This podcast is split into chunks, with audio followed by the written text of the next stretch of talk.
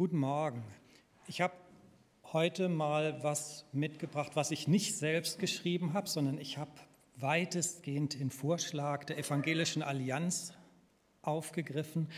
Ähm, ja, ist auch nicht wirklich eine Predigt, würde ich sagen. Es ist sehr kurz, eher ein Impuls, aber es ist auch ganz gut, denn wir wollen ja eine Menge Zeit zum Beten heute haben. Es geht um Matthäus 26, Verse 51 bis 56.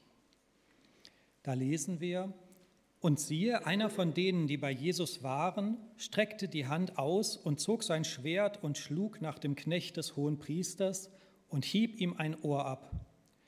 Da sprach Jesus zu ihm, stecke dein Schwert an seinen Ort, denn wer das Schwert nimmt, der wird durchs Schwert umkommen. Oder meinst du, ich könnte meinen Vater nicht bitten und er würde mir sogleich mehr als zwölf Legionen Engel schicken? Wie würde dann aber die Schrift erfüllt, dass es so geschehen muss? Zu der Stunde sprach Jesus zu der Schar, ihr seid ausgezogen wie gegen einen Räuber, mit Schwertern und mit Stangen mich gefangen zu nehmen? Habe ich doch täglich im Tempel gesessen und gelehrt, und ihr habt mich nicht ergriffen. Aber das ist alles geschehen, auf das erfüllt würden die Schriften der Propheten. Da verließen ihn alle Jünger und flohen.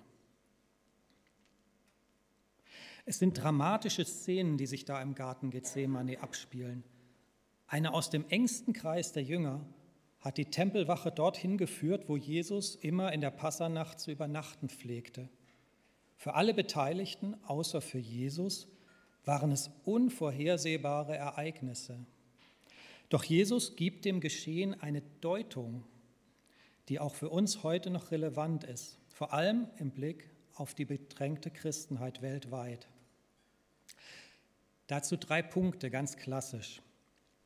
Erstens, Jesus wirkt öffentlich. Täglich hat Jesus im Tempel gelehrt, alle konnten ihn sehen und alle konnten genau hören, was er lehrte. Die einen waren begeistert, wie er so ganz anders von Gott sprach, nämlich vom himmlischen Vater, der alle Nöte und Bedürfnisse kennt. Das hat viele Herzen bewegt und wieder näher zu Gott gebracht. Andere waren erstaunt, wie Jesus die Schriften des Alten Testaments in verständlicher Weise vermittelte und alltagspraktisch deutete. Das hat viele in ihrem Schriftverständnis weitergebracht. Und Jesu Gegner konnten seiner Lehre nichts entgegensetzen, weil sie merkten, dass dieser besondere Rabbi nichts Negatives über Gottes Wort sagt Dadurch konnten sie ihn aber nicht theologisch widerlegen. Und das hat sie in Rage und hasserfüllte Ablehnung gebracht. Zudem hat Jesus vielen Menschen öffentlich geholfen. Er hat Kranke geheilt, Traurige getröstet und Ausgestoßene angenommen. Wofür Jesus stand, was seine Botschaft und seine Mission waren, das konnten alle öffentlich sehen. Auch heute noch verstecken sich die Jesusleute nicht. Sie bekennen sich offen zu ihrem Glauben. Den Kirchengebäuden ist sofort anzusehen, welchem Zweck sie dienen. Ein angebrachtes Kreuz, ein aufgemalter Bibelvers, eine klare Namensgebung zeigen, wer hier zusammenkommt und warum. Zudem wirken Christen bis heute im Namen Jesu viel Gutes. Nicht nur unter ihresgleichen. Weltweit bringen sich die Kirchen in ihrer Gesellschaft ein, indem sie für gute Bildung sorgen, Krankenhäuser führen, sich der Armen annehmen und Ausgegrenzte einbeziehen, Schulen unterhalten und vieles mehr. Wofür Christen stehen, was ihre Botschaft und ihre Mission sind, das können alle öffentlich sehen. Der zweite Punkt. Jesus braucht keine Verteidigung. In dieser, dunklen, in dieser dunklen Stunde, diese nahezu peinliche Verhaftung, im Schutz der Nacht sollte es geschehen, damit niemand es mitbekommt. Tagsüber im Tempel hätte es einen Volksaufstand gegeben, wenn der beliebte Rabbi, der begnadete Heiler, der liebevolle Helfer von der Tempelwache verhaftet worden wäre. Doch bei Nacht toben sich die finsteren Mächte aus. Doch dass dann einer mit dem Schwert dazwischen geht, damit hatte niemand gerechnet.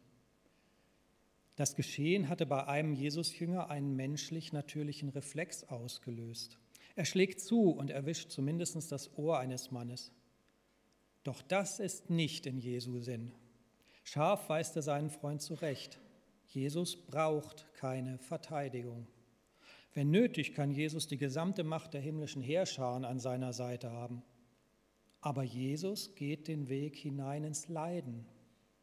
Er liefert sich freiwillig den finsteren Mächten aus, weil er weiß, dass nur dadurch die Macht des Bösen gebrochen werden kann. Kurz zuvor hatte er noch mit seinem himmlischen Vater im Gebet darum gerungen. Dann war er bereit und sagte, dein Wille geschehe. Und weil Jesus gegen Waffengewalt und deren verheerende Wirkung ist, heilt er auch noch rasch das abgehauene Ohr, wie uns der Evangelist Lukas berichtet. Auch heute noch will Jesus nicht, dass seine Leute zur Waffe greifen, wenn es darum geht, ihn zu verteidigen. Darauf ist Jesus nicht angewiesen. Deshalb gehen viele Jesusjünger heutzutage bereitwillig in Ausgrenzung, Gefangenschaft und Tod, weil der Jesusweg der gewaltlose Weg ist. Denn durch Gegengewalt lässt sich keine Macht bezwingen, aber durch Leiden und die Feinde dennoch lieben, ist schon so manche finstere Macht ins Licht gebracht worden. Der dritte Punkt. Jesus wird zum Verlassenen. Am Ende der Verhaftungsszene vermerkt der Evangelist Matthäus kurz und knapp, da verließen ihn alle Jünger und flohen. Es ist ein unrühmlicher Abgang, den die Jesus-Leute da hinlegen.